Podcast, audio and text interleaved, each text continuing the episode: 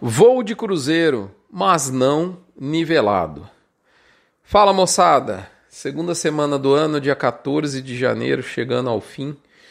Estamos aqui no Mini Front número 564, que traz a você, com apoio de MSD, Vmax, Nutron Cargill, UPL Pronutiva, Cicobi Cred Goiás, Boitel da Agropecuária Grande Lago, Alflex, Asbran e gerente de pasto, esse título do nosso mini front. Abre aspas, moçada. O boi encontrou um teto e pode até não sustentar essas máximas.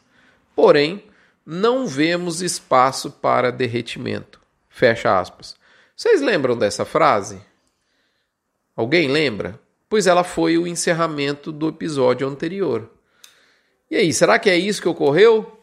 Vamos dar uma elaborada olhando os nossos destaques semanais? Vamos começar aqui com um erro nosso, um erro flagoroso, inclusive. Tá certo? Um erro muito grande da nossa parte. O que, que é esse erro? Diferentemente do que eu falei na última semana, o impacto da Covid nas operações de abate não é pequeno é inclusive muito grande nesse momento e segue crescendo dramaticamente. Coronavírus resolveu andar em bando agora. Ele vem acompanhado da dengue e da influenza para piorar as coisas. Há plantas importantes de estados referência na pecuária já rodando com menor volume de abate, visando se adequar ao momento desafiador que se impõe.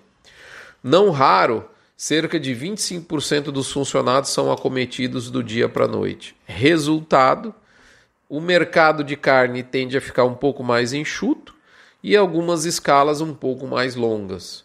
É um enorme desafio para a indústria, mas não há, de toda forma, é, talvez seja isso que eu, que eu queria ter dito na semana passada de maneira mais clara, mas não há mudança da grande figura do mercado. Há sim um esforço até administrativo gigantesco da indústria brasileira, que inclusive vai cumprindo seu papel de maneira espetacular.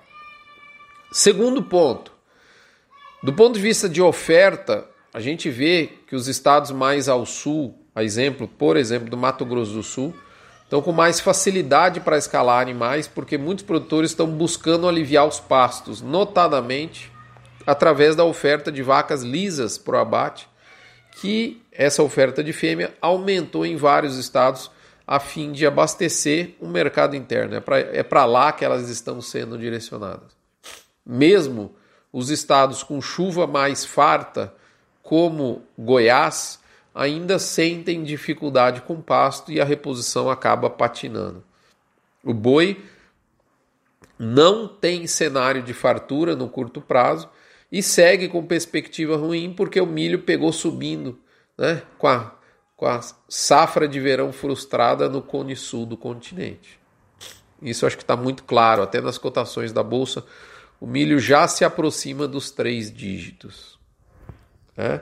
Também encerrando aí o, o pregão por alguns centavos, né? mais um pouquinho, o milho já volta aos três dígitos. Terceiro ponto se está sobrando apenas a vaca para o mercado interno, o boi China segue demandado porque, em nossa visão, o gigante asiático está antecipando os pedidos dos primeiros 15 dias de fevereiro, período em que vai ficar parada para o ano, para o feriado né, do ano novo chinês, que é bem extenso.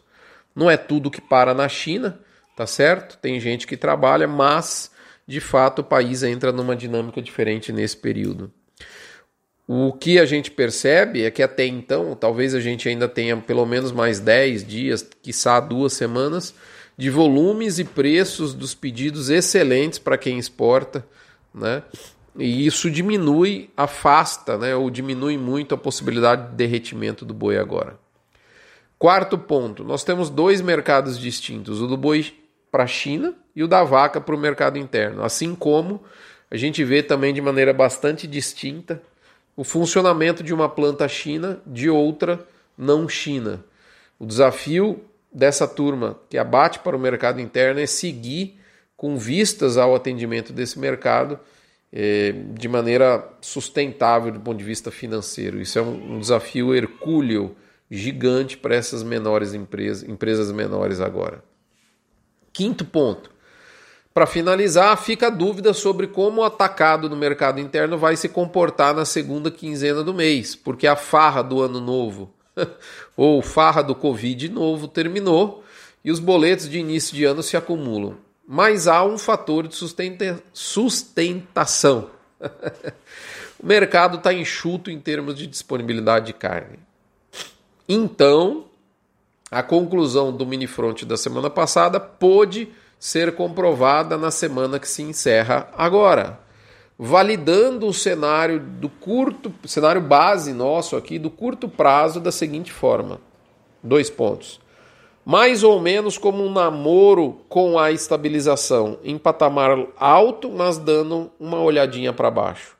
O boi faz tipo assim um voo de cruzeiro em alta altitude, mas não nivelado, reduzindo um pouquinho a sua quantidade de pés até o solo. Um abraço, saúde, desculpe a voz anasalada. Terminando aqui um quadro de Covid, graças a Deus. Né? E esperamos vê-los todos com saúde nos próximos dias, uma saúde melhor. Essa voz de Pato Donald, segundo a minha filha, vai, graças a Deus, saindo e a gente, a gente vai de novo poder voltar ao convívio na sequência. Um abraço, fiquem com Deus, até a próxima, moçada.